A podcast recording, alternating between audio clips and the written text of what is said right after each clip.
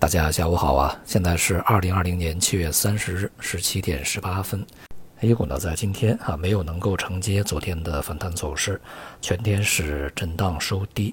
而且呢，这个成交量啊，比昨天还要大一些啊，也就是一个放量走低的状态。北向资金呢，在前两个交易日啊，呈现净流入以后呢，在今天又重新的开始净流出。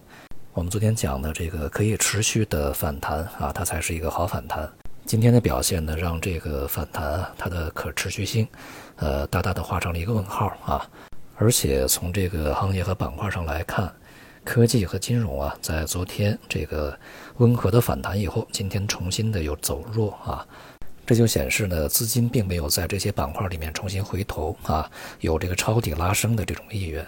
与此同时呢，像医疗医药啊这些板块呢，也是在今天冲高回落啊，上冲的动能呢，并没有能够保持。尤其从疫苗上面，现在全世界都在竞争啊。有消息说啊，有可能在八月十日啊，也就没有几天的时间啊，这个俄罗斯有可能会注册全球第一支疫苗。如果呢这个成为事实的话啊，那么我们在疫苗方面呢，恐怕还是要慢半步啊。那么也就意味着呢，如果成为事实，对于疫苗板块啊，不是一个非常好的消息啊。在这个消费股方面啊，一个呢是家电板块在今天从高位回落，呈现下跌状态；而另一个呢，像食品饮料啊，今天表现相对比较低迷一些。酿酒板块呢也是一个冲高回落啊，而且呢反弹的幅度并不是特别大。因此呢，可以得出来一个初步印象啊，就是在前期啊，跌幅比较大的金融啊、科技啊，反弹的力度相当弱，而且呢又重新回到一个回软这个下跌状态啊，而且呢消费的后劲儿呢不足，而医疗医药呢也显示出这个上攻动能啊开始衰竭的初步迹象啊，在这个冲高回落以后啊，这种迹象更加明显一点。距离本周结束还有一个交易日，这个在明天啊。大盘所处的位置，也就是收盘位置，还是非常重要的。这决定啊，这个后市啊，是上攻这个压力啊，还是下市支撑？总体来说呢，基调不是特别的强劲啊。目前呢，大的环境和大的宏观条件呢，似乎啊，并不支持非常猛烈的这个市场的上行。而资金动态呢，在这段时间啊，又显露出一种短线的特征，似乎都是这个炒一把就走啊。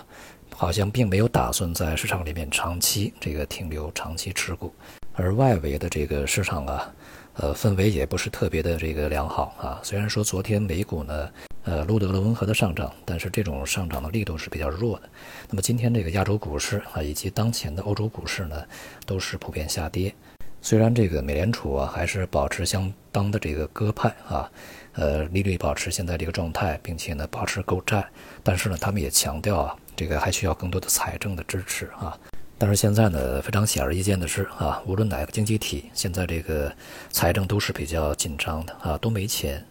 尤其是美国啊，花钱的地方太多，这个钱呢又收不上来，窟窿呢越来越大啊，两党呢还在这个争吵，所以呢，这个无论是货币政策还是财政政策，对于这个经济啊本身的支持啊，它的力度呢有效性会越来越弱。另外呢，美国众议院啊，对于这些这个科技巨头啊，这个开始反垄断调查。那么这样的一个举动，也意味着对于整个科技板块呢，不管是从行业周期啊，还是从监管层面呢，恐怕都是一个压力啊。未来我们还是需要继续关注这个科技板块它的动向啊。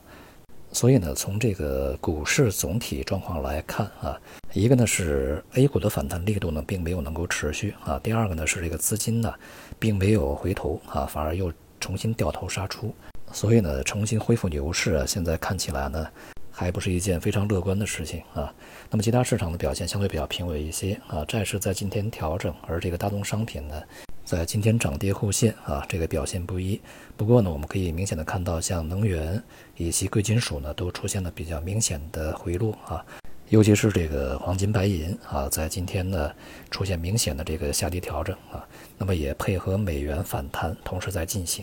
呃，前面我们讲了，美元在经过前期比较大幅度的持续下跌以后，需要一段时间的休整啊。这种休整呢，预计会和这个贵金属的调整啊同步展开。大体而言的 A 股的调整，当前啊仍然没有结束啊，并且呢仍然有可能呢使这种调整演化成为转折。好，今天就到这里，谢谢大家。